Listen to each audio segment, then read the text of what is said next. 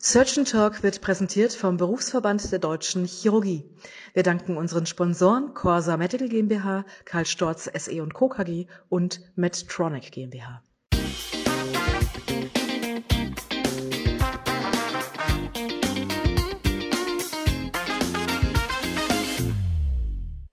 Hallo und herzlich willkommen zu einer neuen Ausgabe von Surgeon Talk, der chirurgische Podcast rund um alles, was spannend und aktuell in der Chirurgie ist. Mein Name ist Stefan Freis aus Bremen und wir wollen heute über den proktologischen Notfall sprechen. Was muss ich wissen? Proktologie äh, ist ja ein Fach in der Chirurgie, das häufig zu Unrecht stiefmütterlich behandelt wird, an anderer Stelle allerdings sehr dominant betrieben wird. Jeder junge Chirurg sollte das Rüstzeug für die oft scheinbar schwierig zu differenzierenden, jedoch klinisch dann auch wieder sehr dankbar zu therapierenden Notfälle besitzen.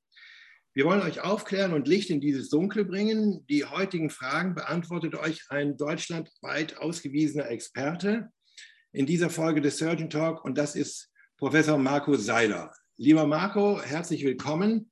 Das ist Premiere für dich auch beim Surgeon Talk. Ich freue mich auf unser Gespräch. Ja, ich auch sehr. Vielen Dank, äh, lieber Stefan. Ich glaube, du, du sagst jetzt noch ein paar Takte zu meiner Vita. Genau, genau. Das gehört sich so. Alle, alle Zuhörer mich einordnen können, genau. Genau. Markus Seiler ist, ist äh, mir ein alter Bekannter. Wir haben viele Jahre gemeinsam gearbeitet. Er ist seit 2005, da haben sich unsere Wege spätestens getrennt, Chefarzt der Klinik für Chirurgie und dann auch seit 2015 ärztlicher Direktor des Bethesda Krankenhauses Bergedorf. Er hat Medizin in München studiert. Dann ganz interessant war er im Anschluss äh, an seine Promotion in Neuseeland, hat Facharztausbildung dort äh, angefangen zu beginnen. Dann ist er zurück nach Deutschland und hat sich erst in der Tropenmedizin fortgebildet und hat von 1990 bis 1992 als Entwicklungshelfer des Deutschen Entwicklungsdienstes ein Missionskrankenhaus in Simbabwe geleitet. 1992 ist er dann an die Uniklinik nach Würzburg gekommen, da haben wir uns kennengelernt, hat sich dort habilitiert und dann äh, ist er 19, äh, 2005 nach Hamburg gegangen. Wissenschaftlicher Schwerpunkt und viele, viele Publikationen äh, bei ihm ist die Koloproktologie. So war er auch viele Jahre im wissenschaftlichen Gesellschaften national und international aktiv und hat die ähm, chirurgische Arbeitsgemeinschaft Proktologie für die Deutsche Gesellschaft äh, für Chirurgie geleitet und ähm, war dort Vorsitzender. Lieber Marco, viele Worte zu einem interessanten Thema, Koloproktologie. Wie würdest du denn den proktologischen Notfall definieren? Was ist das? Ja, eine sehr gute Frage. Im Prinzip muss man unterscheiden zwischen dem, ich sage jetzt einfach mal, dem medizinischen Notfall, den wir Mediziner dann auch so definieren und der ja gewissermaßen äh, zügig therapiert werden muss und der gefühlte Notfall, so will ich das mal nennen. Ich denke, dass die allermeisten Notfälle in der Proktologie sind die gefühlten Notfälle. Warum? Weil hier das Leitsymptom Schmerz vorliegt und Schmerzen am Popo können sehr schmerzhaft sein, also sehr heftig und dann perzipiert natürlich der Laie sowieso, aber einfach der Betroffene das als Notfall. Das heißt ja noch lange nicht, dass aus medizinischer Überlegung äh, ein Notfall vorliegt, in dem Sinne, dass wenn man nicht sofort chirurgisch oder konservativ aktiv wird, dass dann irgendwas anbrennt gewissermaßen. Da gibt es, wenn man das streng sieht, eigentlich nur einen echten proktologischen Notfall. Und das ist die Abszedierung, der Abszess. Das kann ja jedweder Genese sein, aber klassischerweise, ich sage jetzt mal in weit über 95 Prozent, reden wir hier von dem sogenannten Perianalabszess. Und das ist in der Tat ein Notfall, weil was passiert, wenn man das nicht therapiert äh, zügig, kann natürlich eine Sepsis daraus entstehen. Insbesondere natürlich bei Patienten, insbesondere bei immungeschwächten Patienten. Wir denken an die vielen Diabetiker und auch andere Patienten mit entsprechender Medikation beispielsweise. So, das ist aus medizinischer Sicht betrachtet eigentlich ähm, streng genommen der einzige echte medizinische Notfall, der Perianalabszess. Mhm. Und, Und das ist ja, das ist ja immer so eine Geschichte, die kommen dann am späten Nachmittag äh, dann ist da ein junger Assistent, dann guckt er sich das an, dann ist der Oberarzt zu Hause und dann muss der entscheiden, ähm, jetzt ist das was zum Operieren. Und dann muss der, Not, äh, der, der Oberarzt extra reingefahren kommen. Also äh, da ist ja die Gefahr, entweder es wird verschleppt oder es wird verkannt. Was ist so in der Situation? Ist das erlaubt? Das wird ja so weiß ich es jedenfalls, ähm, immer mal wieder gemacht, dass dann da einfach mal schnell reingestochen wird, um es zu entlasten und Zeit zu schinden. Und dann kann man am nächsten Tag ja in Ruhe den Oberarzt gucken lassen. Ja, mhm. 12 Uhr nachts muss der ja nicht reingefahren kommen. Ist das legeartet? Ist das in Ordnung? Also streng genommen nicht, muss man sagen. Weil es ist ja schon so, dass man, dass immer auch die Primäroperation dann auch entscheidet, wie es weitergeht. So, dazu muss man wissen, was ist denn überhaupt ein Perianalabszess? Also wir müssen schon genau wissen, was eben die Genese eines Abszesses ist. Und dazu muss man wissen, dass ähm, Abszesse und Fisteln die gleiche Erkrankung darstellen. Abszesse sind akute Ausbildung und die Fisteln sind die chronischen Ausbildung der gleichen Erkrankung. Das heißt, das geht ja aus von sogenannten Proktodealdrüsen, das sind ja kleine Drüsen in den Analkrypten, im Bereich der Linea dentata. Und wenn es da zu einer Entzündung kommt, dann abszediert das, das ist dann der Abszess. Und wenn das dann chronifiziert bzw. nach außen, wo sich seinen Weg bahnt, ähm, dann kommt es in, in der chronischen Folge zu einer Analfistel. Was ich damit sagen will, ist, Analfistelchirurgie ist ja alles andere als banal. Und wenn man bei der Abszesseröffnung oder der Abszessoperation schon, ich sag mal, schludert oder mit nicht allzu viel Liebe äh, oder einfach aufgrund mangelnder Erfahrung, dann kann man natürlich Dinge kaputt machen, ähm, die dann schwierig zu reparieren sind. Was ist das, was man kaputt machen kann im Analbereich, ist natürlich insbesondere der anale Schließmuskel. Mhm. Und da sollte man schon sehr vorsichtig sein, dass man da nicht einfach mal so in der Notaufnahme mal ein bisschen entlastet, und, und, und ähm, ohne viel Erfahrung und, und, und, eine Läsion im Bereich des Schließmuskels setzt. Das ist natürlich ähm, alles andere als schön. Und äh, gleichzeitig muss man natürlich, äh, man darf das auch nicht zu apodiktisch sehen. Also der perianale Abszess ist ein Notfall in dem Sinn, dass der innerhalb, sag ich mal, abhängig immer natürlich von den Grundvoraussetzungen, die der Patient mitbringt. Aber wenn der Patient halbwegs fit ist und eben keine Zeichen der Sepsis zeigt, dann haben wir natürlich ein Zeitfenster von irgendwas zwischen vier und acht Stunden. Das ja. heißt, wenn der um Mitternacht kommt in die Notaufnahme, dann muss der nicht um 1.30 Uhr aufgelegt werden äh, und, und, und alles, alles muss stoppen und der Oberarzt muss äh, geholt werden. Nochmal, wenn der Patient ansonsten äh, keine Zeichen der Sepsis zeigt, etc. Die meisten Fälle sind ja so, dass das ja. ist ja kein kein Befund, wo die Patienten schon tachykard und dyspnoisch und mit positiven Blutkulturen äh, schon unterwegs sind, sondern die haben eben eine Schwellung, eine Rötung, das tut weh und dann kann man natürlich Analgesie geben, das sollte man im Übrigen immer tun und kann dann das für, ich sage jetzt mal, für 37 oder für 38 oder sowas als ersten Punkt dann planen, wenn es dann nach Mitternacht kommt. Aber wenn es vor Mitternacht ist und meistens kommen die ja so naja, ich sage mal so in den Nachmittags- oder frühen Abendstunden, dann sollte man das nicht auf den nächsten ja, Morgen ja. Also das ist, das ist, worauf ich hinaus wollte. Es ist eben nicht so die Chirurgie des Banalen. Es ist was Häufiges, aber es darf nicht so unter ferner Liefen laufen, weil es schon eine, also die Initialbehandlung, glaube ich, und das ist bei uns in der Klinik auch so, wird bei dir genauso sein, sollte von einem Erfahrenen indiziert werden. Wer es dann macht und überwacht, ist ein anderes Thema. Aber ja. man muss eben schon hier die Spreu vom Weizen äh, trennen und aufpassen, dass das nicht, und wir kennen diese Verläufe, immer und immer und immer wieder passiert und diese Menschen eine Lebensqualität haben, die unangenehm ist. Gibt es denn sowas wie den absoluten proktologischen Notfall, der also anders als wir jetzt sagten, gut, das hat ein bisschen Zeit, wo man sagen muss, jetzt hier, Saal anhalten, der muss jetzt sofort da rein. Gibt es das? Nein, nein. Also das würde ich sagen, das, also ich kenne da keinen, sage ich ganz offen. Ja. Es gibt sicherlich mal irgendwelche Ausnahmesituationen. Ich könnte mir vorstellen, dass das könnten auch so Zustand nach irgendwelchen proktologischen Eingriffen und dann kommt es zu einer vehementen Blutung und die kriegt man nicht tamponiert. Also so dieser super Notfall, ich sage jetzt mal in Analogie zu einem strukturierten Aortenaneurysma oder äh, einer drohenden Ruptur oder äh, das, das gibt es in der Proktologie ja, nicht. Ja. Was, was, wer, wer operiert das? Wer, wer macht das? Wer überwacht das? Und was sind so die typischen Fehler? Wir wollen ja etwas zum Lernen beibringen heute. Was sind so mhm. die typischen Fehler, die man unbedingt vermeiden sollte?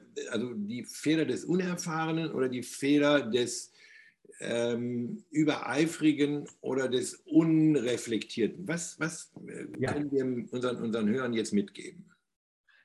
Ein sehr, sehr gutes äh, Stichwort, äh, dass man zu eifrig ist in, in der Hitze des Gefechts und natürlich dann auch vielleicht die Unerfahrenheit mit reinspielt. Und worauf ich hinaus will, ist, ähm, ich möchte ein, ein unbedingtes Plädoyer halten für die Untersuchung in Narkose. Das gilt ganz grundsätzlich der Proktologie. Also das ist gar nicht nur bezogen auf Abszedierung oder Analpisteln, aber alles, was unangenehm ist oder unübersichtlich ist. Das ist, sind vor allem dann auch ähm, postoperative Probleme, wie, wie das, was ich bereits angesprochen hatte, postoperative Blutung nach einer Hämorrhoidenoperation etc. Ähm, ich kann nur dafür plädieren, absolute Ruhe zu bewahren. Also äh, da brennt erstmal auch nichts an, Ruhe bewahren, den Patienten auch beruhigen und, und analgetisch abstimmen. Und das dürfen ruhig Opioide sein, das kann also richtig auch was äh, parenteral gegebenes sein und so weiter. Und dann zügig, nicht ultra notfallmäßig, aber zügig, das heißt also in den nächsten ein bis zwei Stunden oder sowas, ähm, eine Narkoseuntersuchung anberaumen. Und da hat man alle Zeit der Welt, der Patient schläft, man selber ist wesentlich entspannter und kann dann eben beispielsweise, wenn es eine Blutung ist, ganz gezielt vorgehen mit einer, mit einer gezielten Umstechung oder bei einer Absedierung eben den Abszess entlasten. Also Untersuchung in Narkose, Untersuchung in Narkose, Untersuchung in Narkose.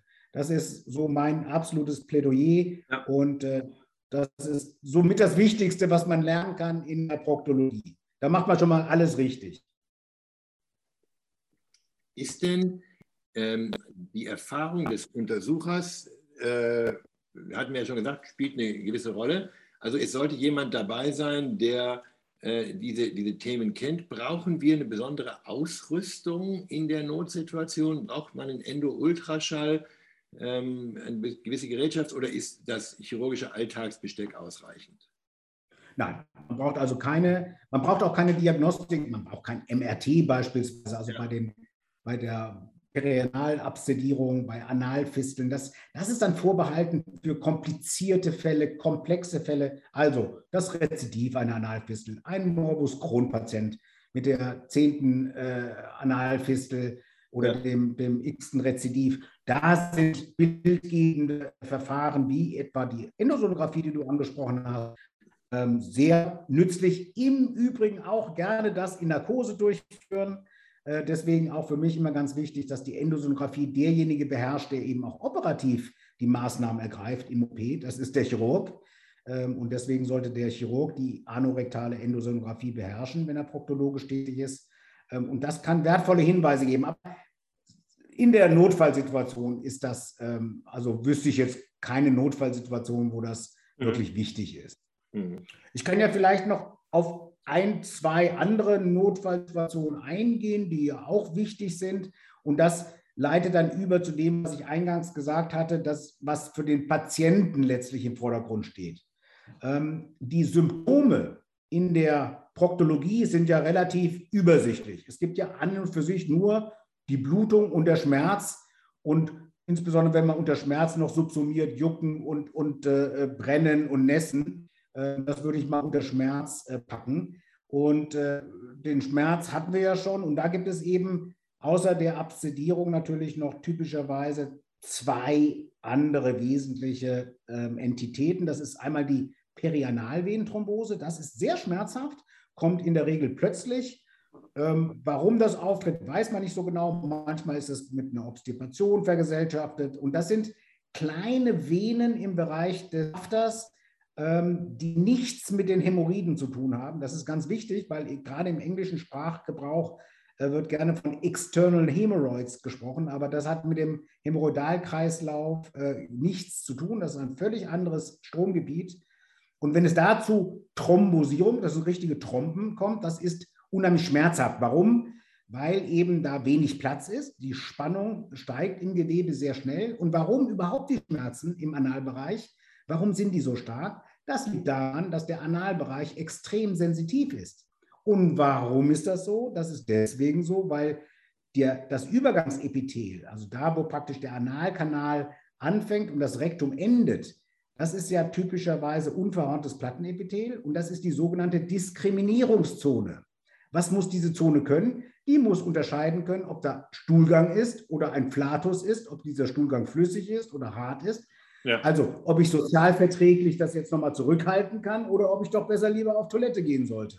Und genau. um das zu diskriminieren, brauche ich Nervenfasern. Und die sind ähm, zuhauf vorhanden. Das ist eine der wenigen Regionen im menschlichen Körper überhaupt, wo Nervenfasern frei endigen. Und deswegen ist das so eine sensitive Region und deswegen sind Schmerzen in diesem Bereich eben sehr stark. Ja. Also Perianalvenenthrombose ist das eine. Und das andere, was noch häufig sehr schmerzhaft ähm, ist oder sein kann, ist die akute Analfissur. Ja, ja. Äh, Analfissur, das äh, ist ein gutes Stichwort. Äh, die, diese Patienten sind nicht untersuchbar. Das ist genau das Thema. Die kommen und sagen, ich, ich, bitte fassen Sie mich nicht an. Äh, und dann muss man eben sagen, gut, jetzt machen wir eine Narkose und das hat auch Zeit. Also die, diesen Menschen kann man Schmerzmittel geben. Da ist keine Rötung, keine Schwellung. Äh, in aller Regel manchmal so eine Vorpostenfalte, äh, die, die darauf hinweist, dass da eine Fissur ist. Aber die akuten Fissuren ja eigentlich nicht. Das sind ja klassischerweise die Menschen, die sagen, bitte gar nicht ja. anfassen. Und dann muss man das genau. auch detektieren.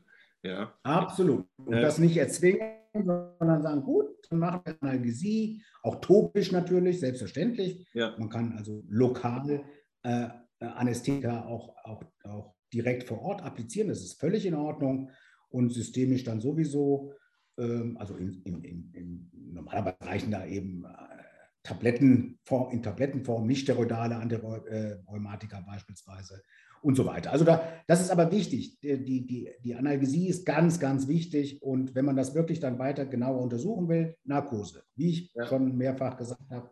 Narkose ja, also das, das schafft ein hohes Vertrauen und diese Menschen, wenn man dann niedergelassen ist, sowieso im Krankenhaus, aber genauso, äh, die Menschen wollen wiederkommen und die sollen auch mit Vertrauen wiederkommen. Und wenn man die energetisch nicht bedient, das geht in der heutigen Zeit nicht. Also die, ja. der Griff zur Flasche äh, Infusion oder Tablette sollte selbstverständlich in der Notaufnahme sein.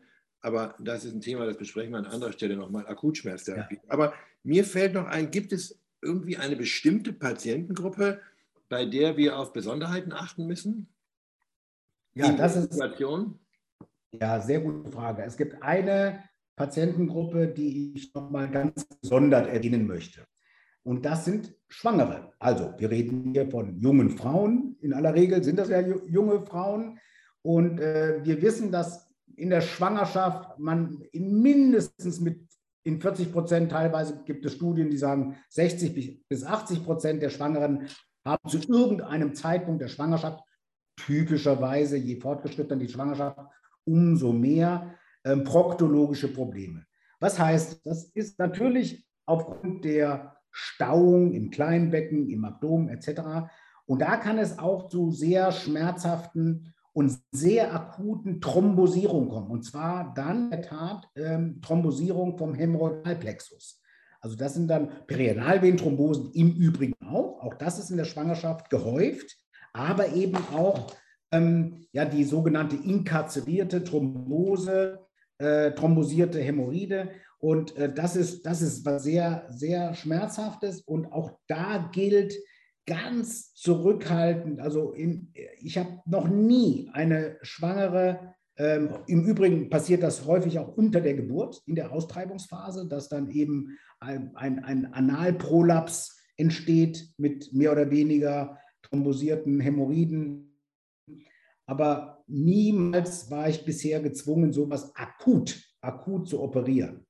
Also immer dann auch lokale Maßnahmen, ähm, Analgetika, Kühlung, ganz wichtig. Man, man sollte das gut kühlen. Da kann man Eisfingerlinge zum Beispiel äh, in, im Kühlschrank äh, so mit, mit kleinen, äh, hier aus Handschuhen generiert, äh, einfach abfüllen mit Wasser und das dann und die kann man einführen mit Lokalanästhetika natürlich immer in Kombination oder einfach Kühlex einfach auf dem drauf tun. Und äh, in, in, ich sage jetzt mal, 99 Prozent der Fälle schwillt das ab.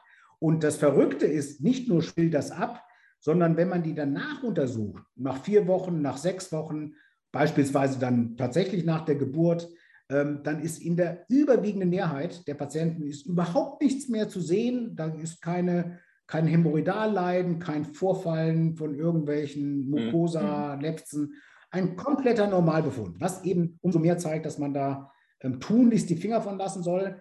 Ähm, einfach nur wichtig, die lokale Maßnahmen, Stuhlregulierung ist natürlich auch immer ein ganz wichtiges Wort in der Proktologie. Ähm, da reden wir typischerweise von dieser Flohsamenschalentherapie. Äh, das ist äh, einfach da, da, dafür zu sorgen, dass der Stuhl ausreichend weich ist, aber nicht zu flüssig, nicht zu hart und so weiter. Ausreichende Trinkmenge, das ist das, was wir unter Stuhlregulation verstehen. Ja, also äh, einfache Regeln, äh, die aber oft leider nicht befolgt werden. Das ist auch so ein, so ein, so ein Thema in der Proktologie. Äh, wer, wer, wer ist eigentlich Proktologe? Ähm, das ist ja so ein Gebiet, was so zwischen einigen Fachgebieten wabert. Da sind ein paar mhm. äh, Dermatologen, Chirurgen, hier und da auch äh, Gynäkologen. Wer, wer ist der richtige Proktologe? da, das ist natürlich aus meiner Sicht glasklar der Chirurg. Nein, in der Tat, ich denke, zur echten Proktologie gehören ja auch die ähm, proktologischen Eingriffe, die, die Operationsmethoden und die beherrscht ja in der Tat nur der, der Chirurg. Das, das ist eben so. Aber selbstverständlich, gerade im niedergelassenen Bereich, ähm, leisten äh, Kollegen, beispielsweise aus der Dermatologie, die sich darauf auch spezialisiert haben, eine, auch eine ganz große Hilfe. Und die sind heilfroh, wenn die einen guten Proktologen haben, der chirurgisch äh, tätig ist, ja. äh, für die Fälle, die sie dann gerne äh, operiert haben wollen. Also wir sehen natürlich, ähm, der Chirurg ist in vielen Dingen die letzte Instanz. Ähm, deshalb hören Sie auch zu und äh, deshalb wollen Sie auch diesen Beruf äh, ergreifen. Mein lieber Marco, wir sind schon am Ende. Die Zeit fliegt dahin. Äh, ganz, ganz herzlichen Dank. Gibt es noch eine letzte Message sozusagen an unsere Zuhörer? Was muss ich wissen beim proktologischen Notfall? Ja, Ruhe, Ruhe bewahren, äh, Analgesie und im Idealfall die Untersuchung in Narkose anbahnen. Und der echte Notfall ist ja in der Tat der Abszess und da ist sowieso die Narkose obligat. Also das, äh, das sind eigentlich so die Hauptmessages.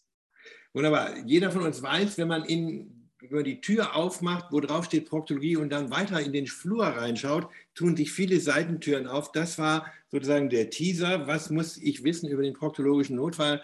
Ich habe mich gefreut, dass Sie und ihr zugehört habt. Das war es für heute von Surgeon Talk, dem chirurgischen Podcast des BDC. Schreibt uns eure Meinung zu diesem Thema unter www.surgeontalk.de. Ich bedanke mich fürs Zuhören und freue mich jetzt schon auf die nächste Ausgabe von Surgeon Talk zusammen mit euch. Ganz herzliche Grüße aus Bremen, euer Stefan Freis.